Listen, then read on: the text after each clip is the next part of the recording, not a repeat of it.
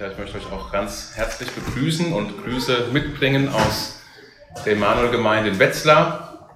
Bin sehr froh, mal wieder bei euch zu sein, hier im Hohen Westerwald und noch dazu im oberen Saal. Und ich möchte ähm, den Text lesen, um den es heute geht, und zwar aus Psalm 119, die Verse 1 bis 16. Eine Bibel hat, schlag das bitte mit auf, Psalm 119, die Verse 1 bis 16.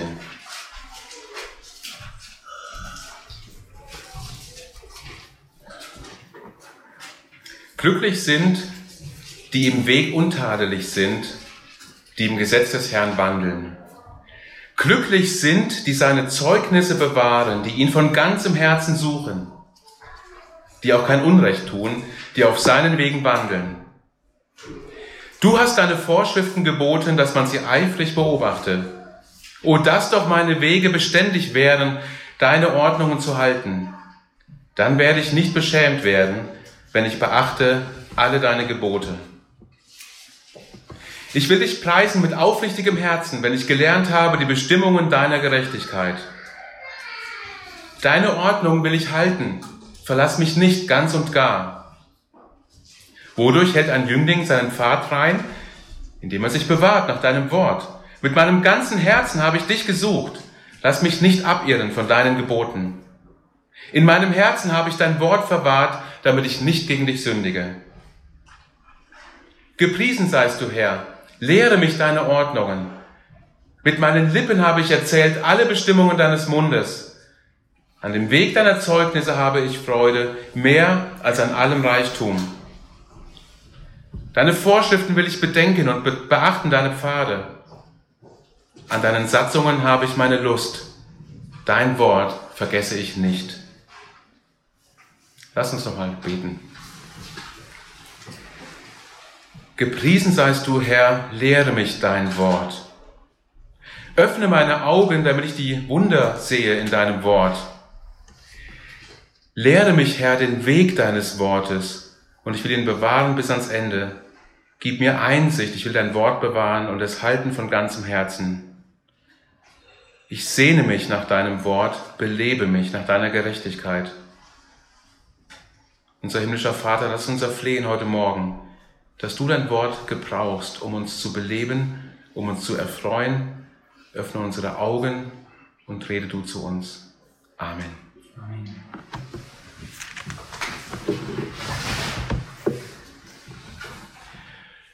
Welche Bedeutung hat Gottes Wort, hat die Bibel für dich? Wie wichtig ist dir die Bibel?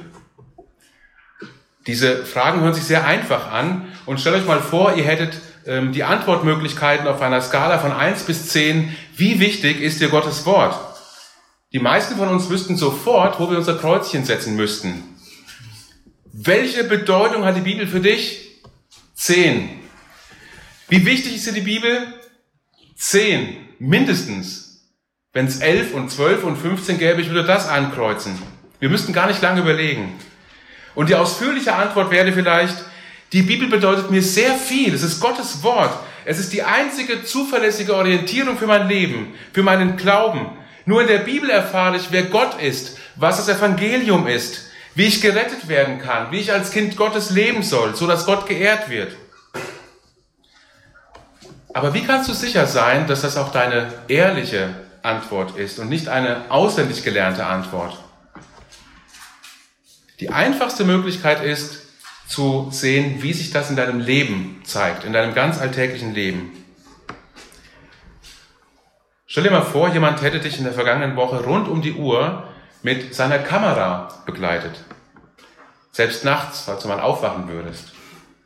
Und anschließend hätte er sich das alles angeschaut und genau analysiert, wie du diese Woche verbracht hast. Eine gewöhnliche Woche. Vielleicht eine versteckte Kamera, vielleicht versteckt im Haus.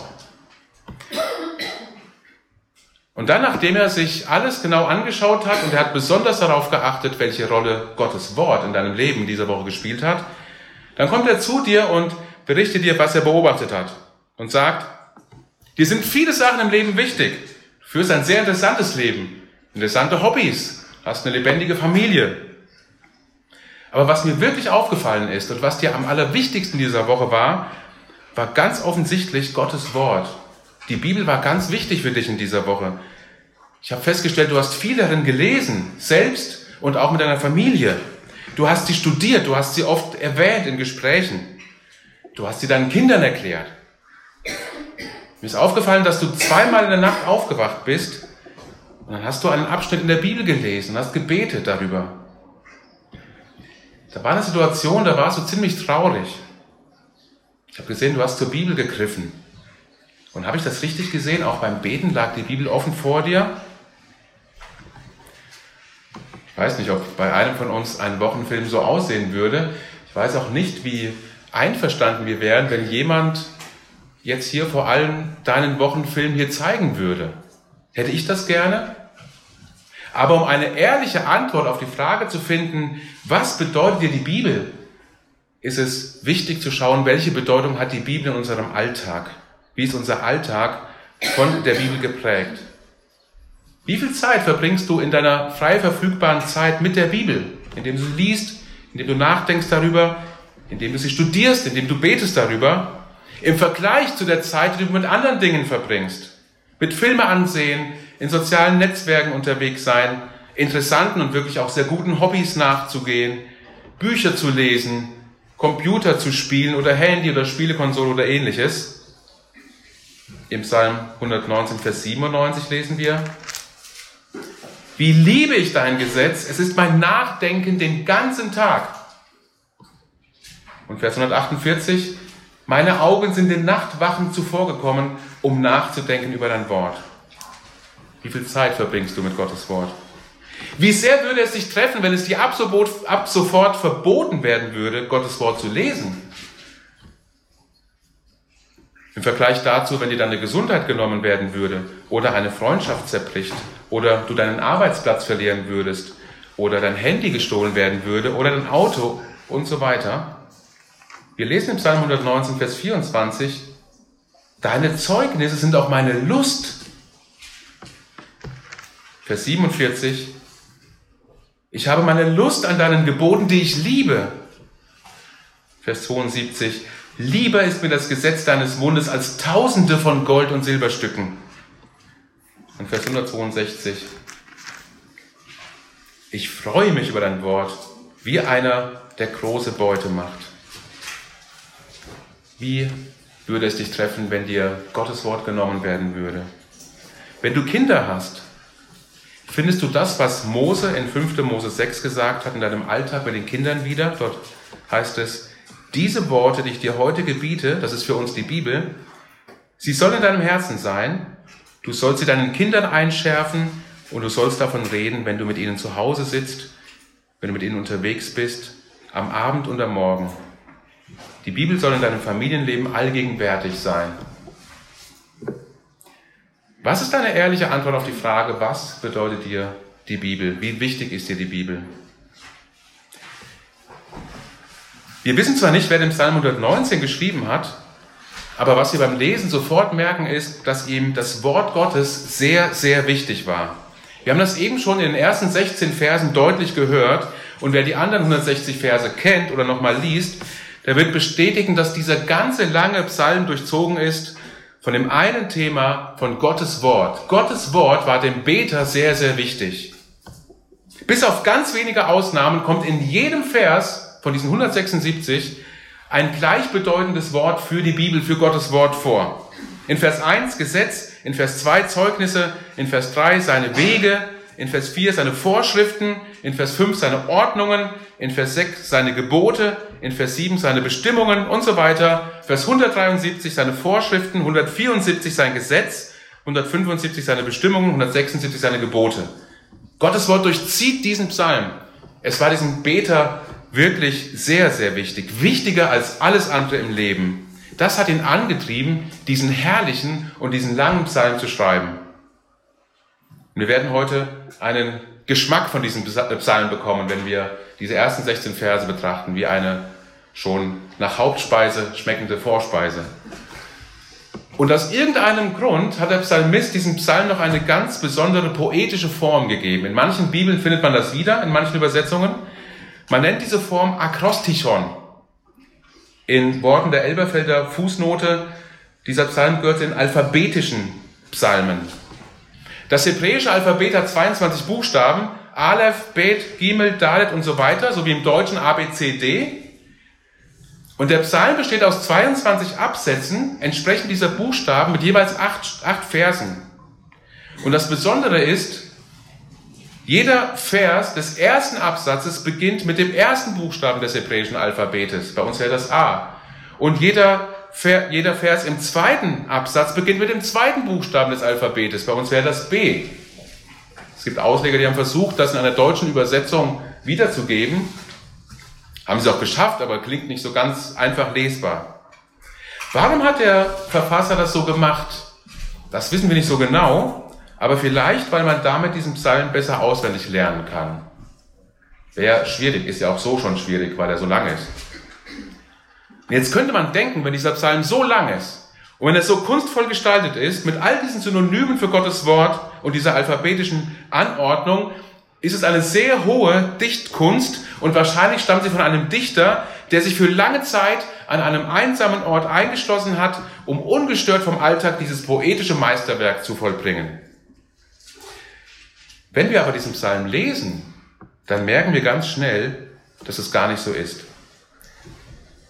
sondern in all seiner Kunst, in seiner ganzen Länge, ist dieser Psalm geprägt von Liebe zu Gottes Wort und geschrieben mitten aus dem Leben und mitten in unser Leben hinein. Der Ausleger Franz Delitzsch überschreibt zum Beispiel seinen Kommentar zu diesem Psalm mit den Worten 22-fache Spruchschnur eines um seines Glaubens willen Verfolgten. Und dann schreibt er später über den Verfasser, der Dichter ist ein junger Mann. Er wird gehöhnt, verfolgt, umhergetrieben, und zwar von Verächtern des göttlichen Wortes, insbesondere von einer der wahren Religion feindlichen Regierung. Er hat schon in Banden gelegen, muss immer des Todes gewärtig sein, und zwar erkennt er in seinem Leiden Gottes heilsame Demütigung, und Gottes Wort ist darin sein Trost und seine Weisheit. Aber er sehnt sich auch nach Hilfe und fleht darum. Der ganze Psalm ist ein Gebet um Beständigkeit inmitten einer gottlosen Umgebung, ein Gebet um endliche Errettung, welche sich bis zu dem inständigen Wie lange noch steigert. Der Psalm ist also nicht einfach nur eine poetisch kunstvolle Abhandlung über die Bedeutung und Schönheit des Wortes Gottes, sondern der Psalm ist ein Gebet, ein Lied eines jungen Menschen, der mitten im Leben steht, mit all seinen Kämpfen und Herausforderungen mit seinen Ängsten und Nöten. Und er ist völlig, völlig angewiesen auf den Trost des Wortes Gottes, auf die Ermutigung, die Ausrichtung, die Kostbarkeit und die Freude und die Gewissheit des Wortes Gottes. Und dazu geben uns diese ersten Verse die Richtung vor. Und wir wollen jetzt in den ersten Punkt zu diesen Versen einsteigen, wie du glücklich werden kannst, nur mit Gottes Wort. Wie du wirklich glücklich werden kannst, nur mit Gottes Wort.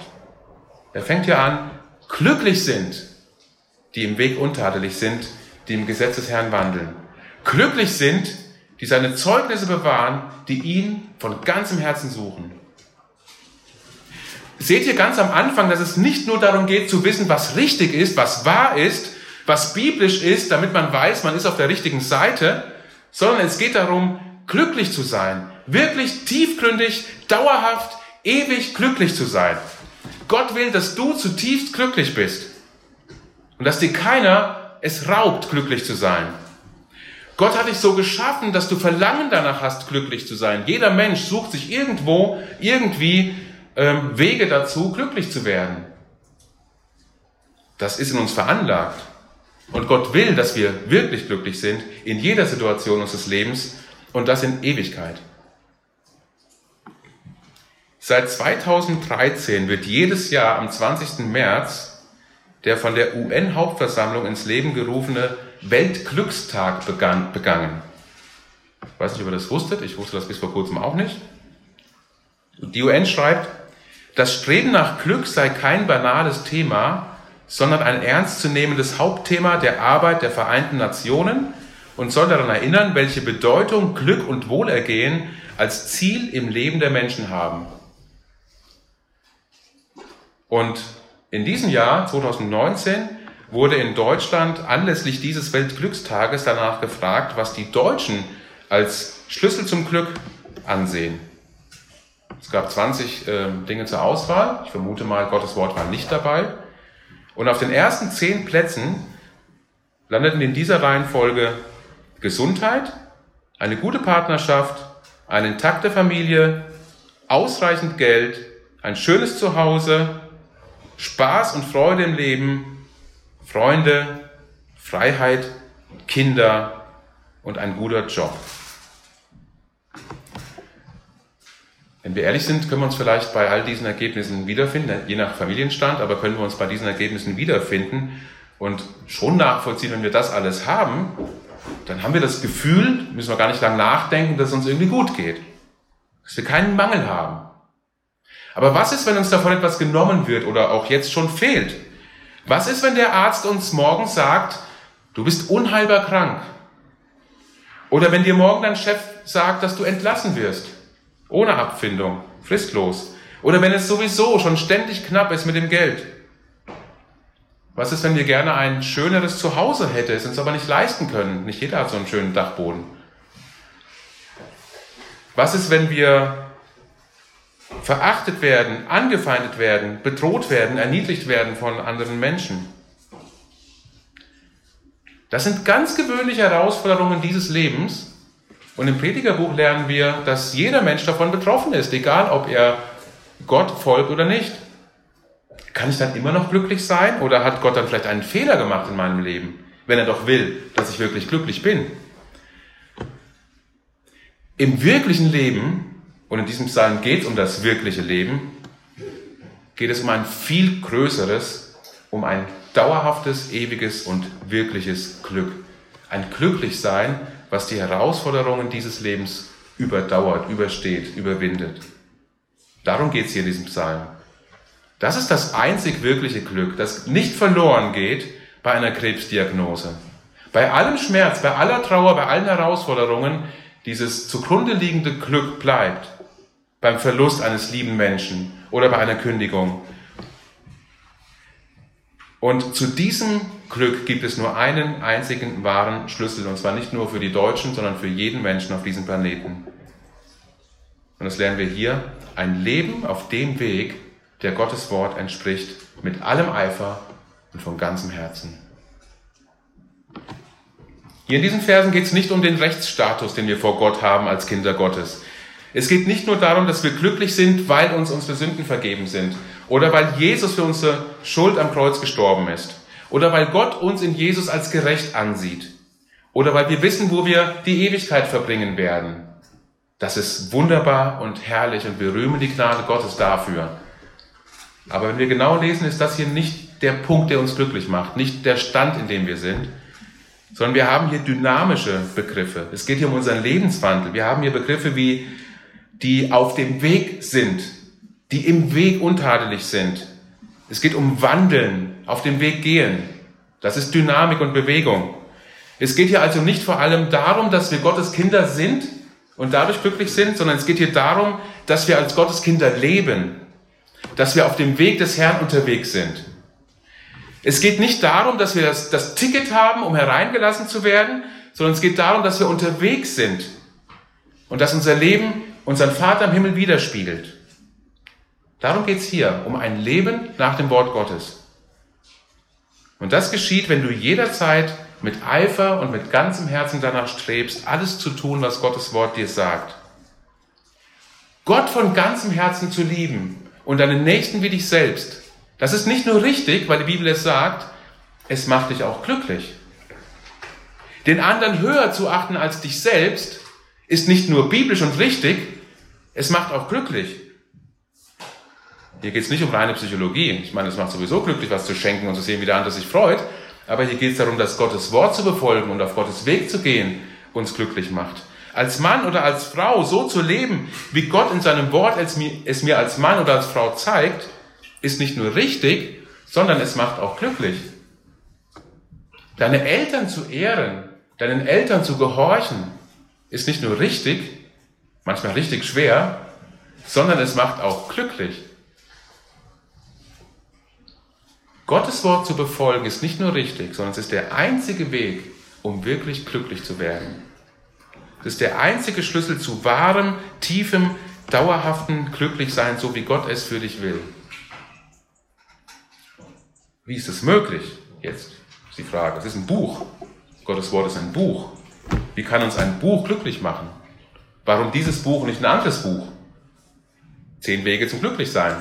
Könnte ja auch ein Titel sein für ein Buch, was glücklich macht. Die Antwort ist, dass dieses Buch Gottes lebendiges Wort ist, in dem Gott sich offenbart.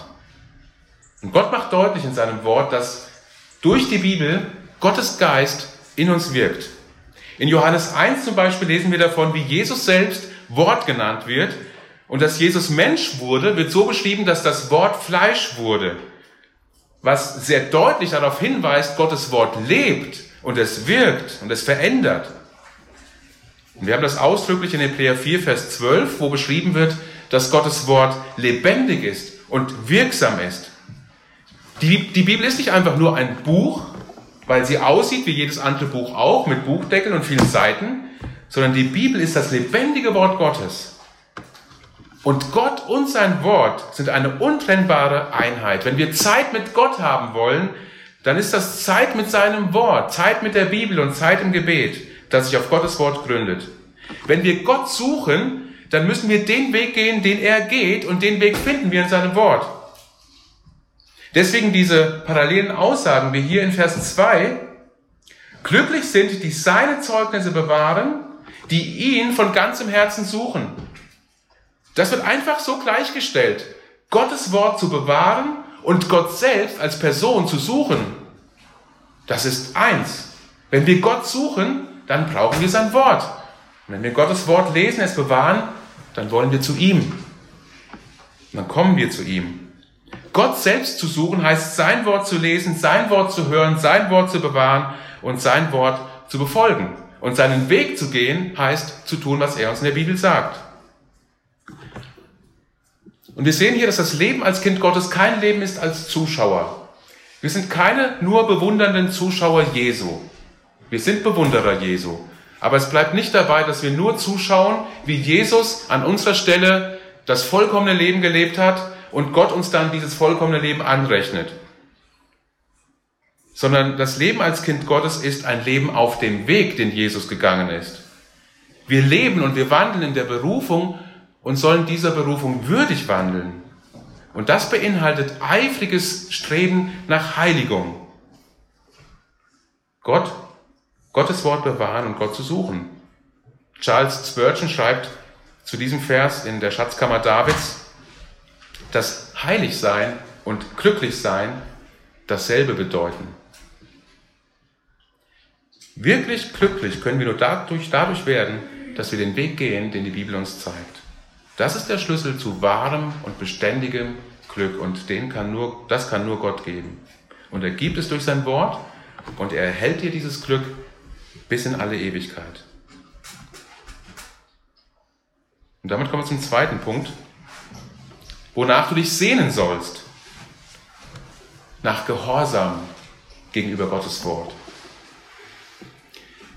Wir sehen hier in den Versen 5 bis 8, dass der Beter sich nichts mehr wünscht, als sein ganzes Leben dem Wort Gottes unterzuordnen. Lass uns mal kurz überlegen, ob das auch unser größtes Sehnen ist. Unser ganzes Leben mit allen Bereichen, die es gibt, mit allen Ecken unseres Herzens, Gottes Wort unterzuordnen. Das heißt, Gottes Wort die Autorität zu geben, überall hineinzureden und zu wirken und alles zu verändern zur Ehre Gottes. Die Sehnsucht seines Herzens ist, ich will dir gehorsam sein, ich will alle deine Gebote befolgen, ich will deine Ordnungen halten. Vers 6, wenn ich beachte alle deine Gebote, ich wünsche mir nichts so sehr, als dass ich alle deine Gebote ausnahmslos, alle, auch gerne befolge. Dass ich sie von Herzen annehme, dass ich sie gut finde, dass ich mich freue daran und dann mein Leben konsequent daran ausrichte. Und Vers 7, wenn ich gelernt habe, die Bestimmungen deiner Gerechtigkeit. Es geht nicht darum, sie auswendig gelernt zu haben, sie alle zu kennen, sondern sie zu tun.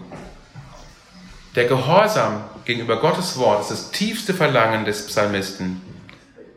Und was macht diese Sehnsucht mit ihm? Sie treibt ihn zu Gott. Sie treibt ihn ins Gebet. Interessanterweise hat dieser lange Psalm nur einen ganz kurzen Abschnitt theologischer Lehre. Das sind nur die ersten drei Verse. Hier schreibt Gott über, der Psalmist über Gott in der dritten Person. Ab dem vierten Vers bis zum 176. Vers ist dieser Psalm formalsprachlich ein Gebet. Ein Gebet an Gott in der zweiten Person.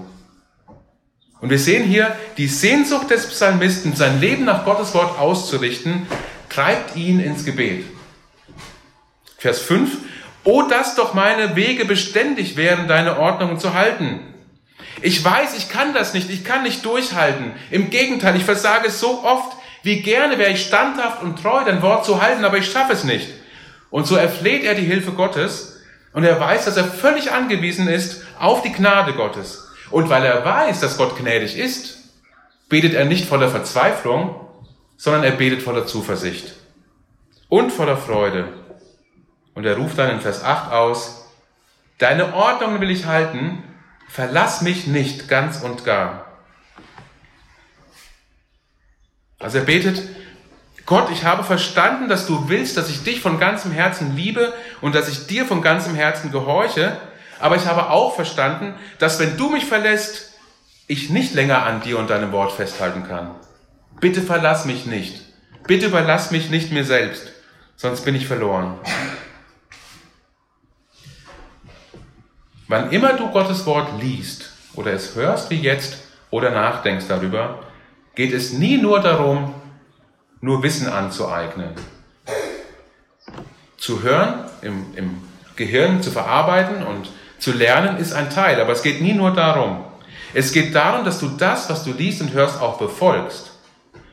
Wenn der Gehorsam gegenüber Gottes Wort ausbleibt, wenn wir das, was wir jetzt hören, nicht tun, dann betrügen wir uns selbst, schreibt Jakobus in seinem Brief. Dann denken wir, wir hätten mit dem Bibellesen oder mit dem Predigthören etwas Gutes getan, aber in Wirklichkeit ist es völlig nutzlos, wenn wir nicht bereit sind zu befolgen, was wir gelesen haben. Wenn du zum Beispiel in Epheser 4, Vers 29 liest, dann werden wir mal praktisch, dass kein faules und schlechtes Reden aus deinem Mund kommen soll, sondern nur gutes, erbauliches Reden zur Freude und zur Stärkung des anderen. Dann hast du nicht gelesen, hast du das nicht gelesen oder gehört, um es zur Kenntnis zu nehmen und zu denken, das ist schon wichtig, kommt auf meine To-Do-Liste, steht nur einiges drauf und ich werde es demnächst angehen. Nein, wenn wir das lesen oder hören, dann muss unser unmittelbarer Entschluss und unser Gebet folgen, ich will ab sofort nur noch ermutigend sein mit meinem Reden. Es soll nur noch zur Stärkung und Freude des anderen sein, was ich sage. Angefangen bei meinem Ehepartner, bei meinen Kindern und bei allen anderen Menschen. Aber ich brauche dabei so sehr die Hilfe Gottes. Und wir beten, ich brauche dabei so sehr deine Hilfe, Gott. Verlass mich nicht ganz und gar sonst ändert sich nichts an meinem Reden. Das muss unsere Haltung Gottes Wort gegenüber sein bei allem, was wir lesen. Oder wenn wir Verheißungen lesen, wie die ultimative Verheißung in Römer 8, Vers 28, wo Gott uns sagt, dass all denen, die ihn lieben, alle Dinge zum Besten dienen werden.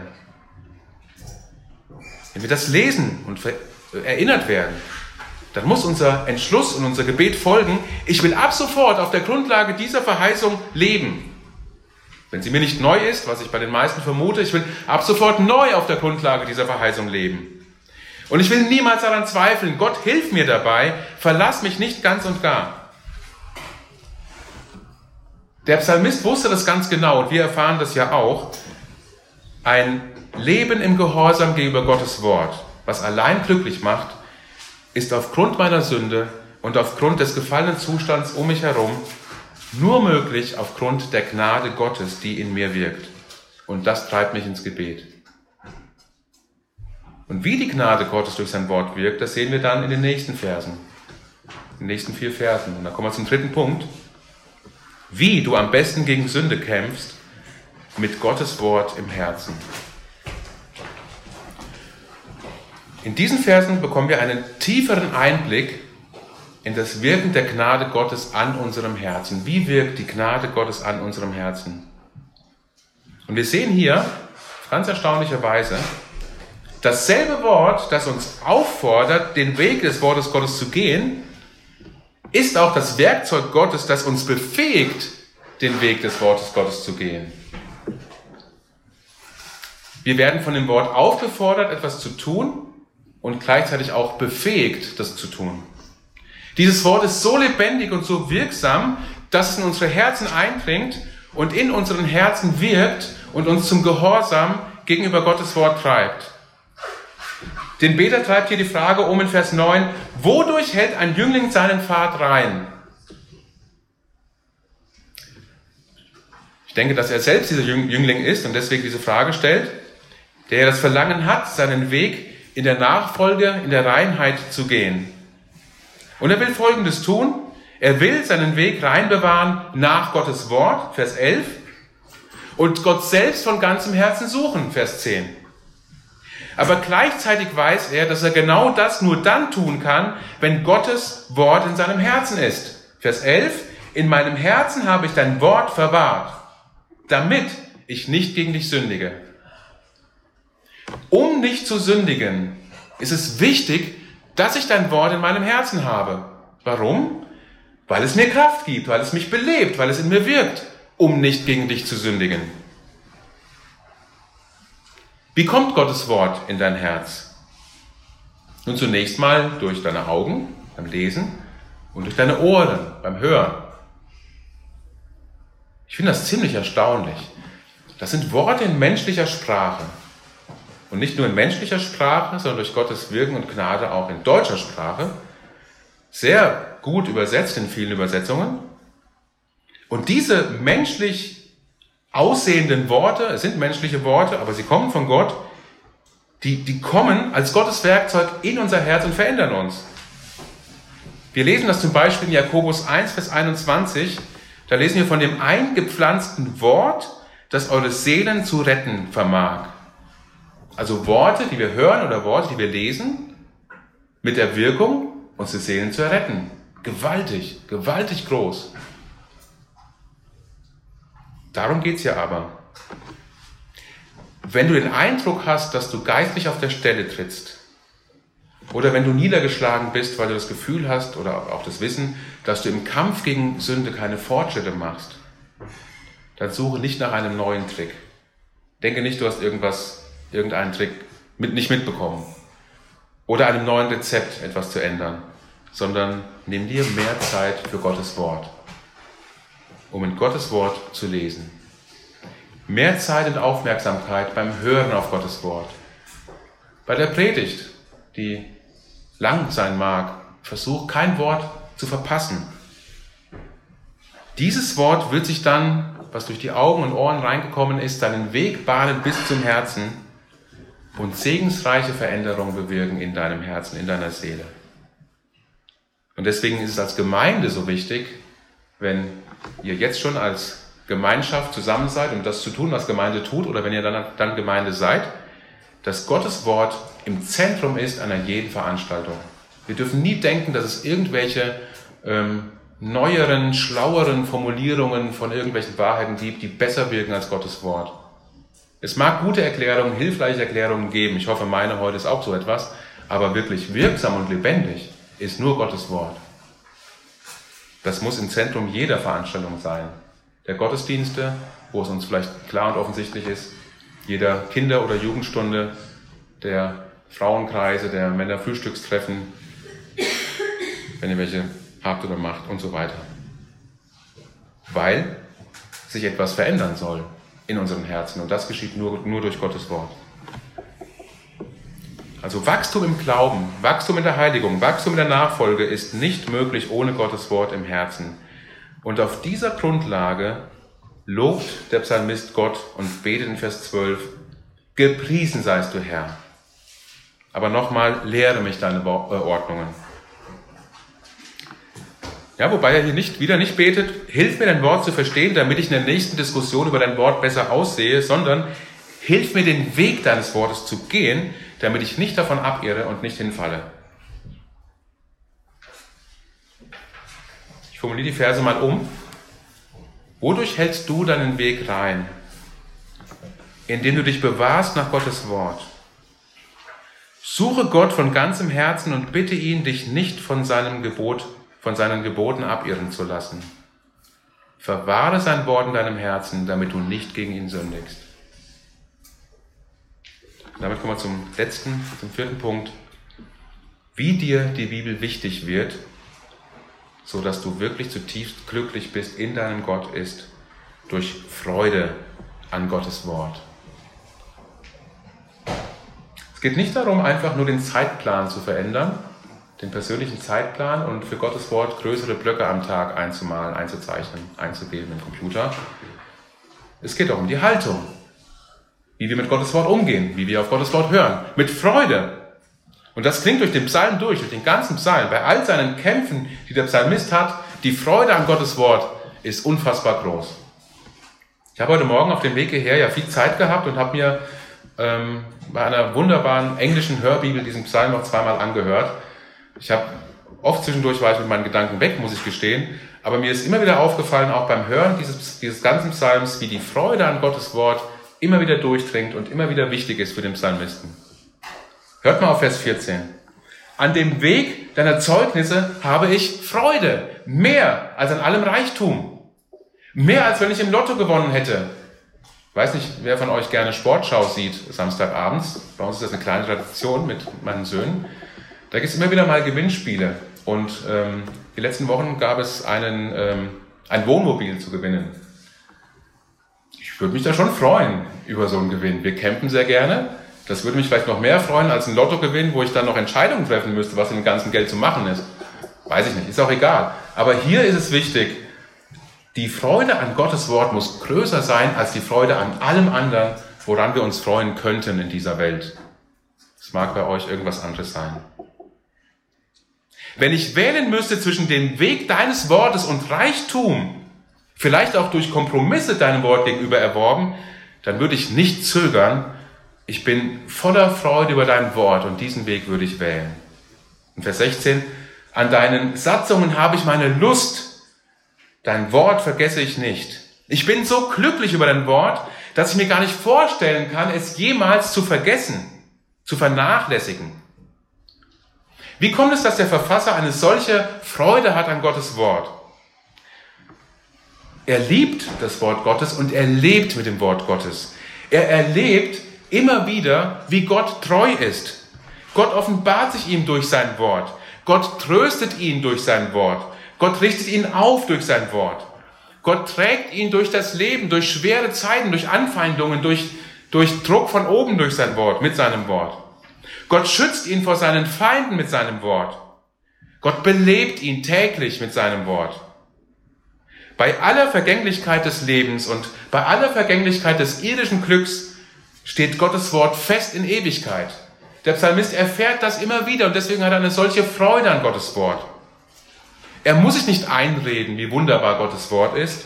Er erlebt es, wie herrlich Gottes Wort ist, weil er mit dem Wort Gottes lebt, weil er in Abhängigkeit von dem Wort Gottes lebt und im Gehorsam gegenüber Gott, Gottes Wort, in all seiner Schwachheit. Und das macht ihn so froh, dass er Gottes Wort mit nichts eintauschen würde. Niemals. Und da bleibt zum Schluss die Frage, wie ist es möglich, oder zumindest ich stelle die Frage, mir kam die Frage, wie ist es möglich, dass der Verfasser dies, dieses Psalms eine so große Freude und eine so große Liebe zu Gottes Wort hat, wenn man bedenkt, zu welchen Zeiten er gelebt hat, zur Zeit des Alten Testamentes. Und das, was er hier schreibt, bezieht sich im Wesentlichen auf das, was wir vorher in der Bibel haben. Vor allem auf das Gesetz Gottes, auf die Gebote Gottes, die Zeugnisse Gottes, die er ja mehrmals erwähnt. Und Paulus nennt doch das Gesetz Gottes einen Zuchtmeister auf Jesus Christus hin, indem er uns zeigt, oder das Wort, das Gesetz uns zeigt, wir sind Übertreter und wir brauchen einen Retter.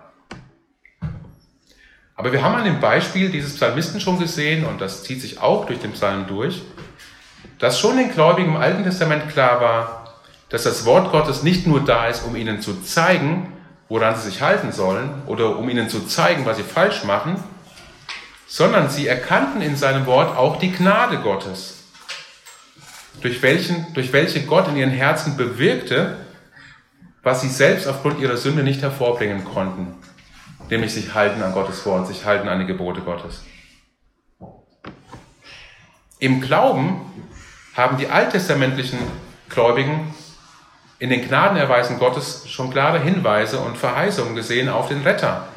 Und sie glaubten an das, was sie verstanden haben.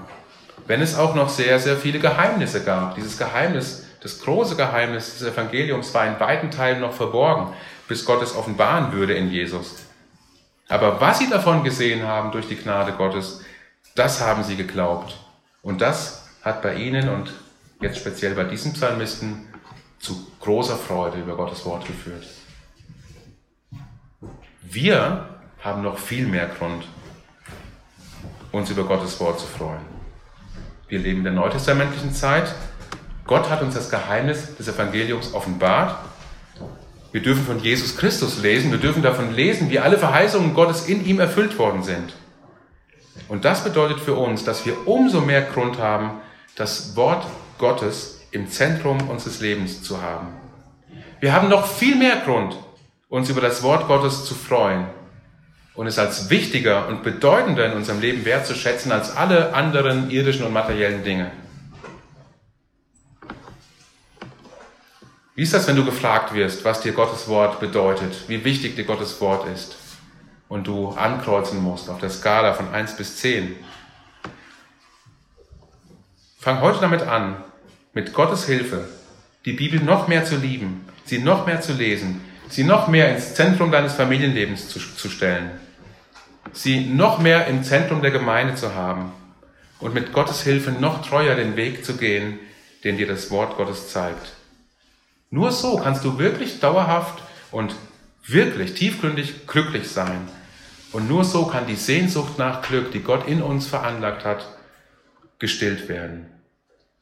Wie immer es um unsere Gesundheit oder Familie oder unser Geld, unser Haus oder den Frieden aussehen mag, ja sogar inmitten größter Trauer, das Wort Gottes kann uns da und wird uns da wirklich durchtragen, dass wir glücklich sind im Herrn in aller Not.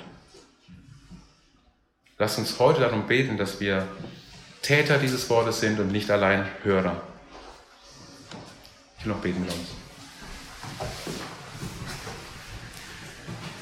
Unser geliebter himmlischer Vater, wir sind so froh darüber, dass wir in der Bibel dein Wort haben dürfen, dass du dich entschlossen hast, dich uns zu offenbaren.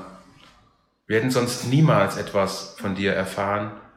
Wir wären sonst alle zusammen, so wie die fast die gesamte Menschheit bei der Sintflut, mit umgekommen. Wir danken dir, dass du so gnädig bist. Und wir wollen dich bitten, lass uns dein Wort noch viel mehr lieben, noch viel mehr lesen. Lass es im Mittelpunkt unseres Alltags sein. Wir beten dich an. Amen.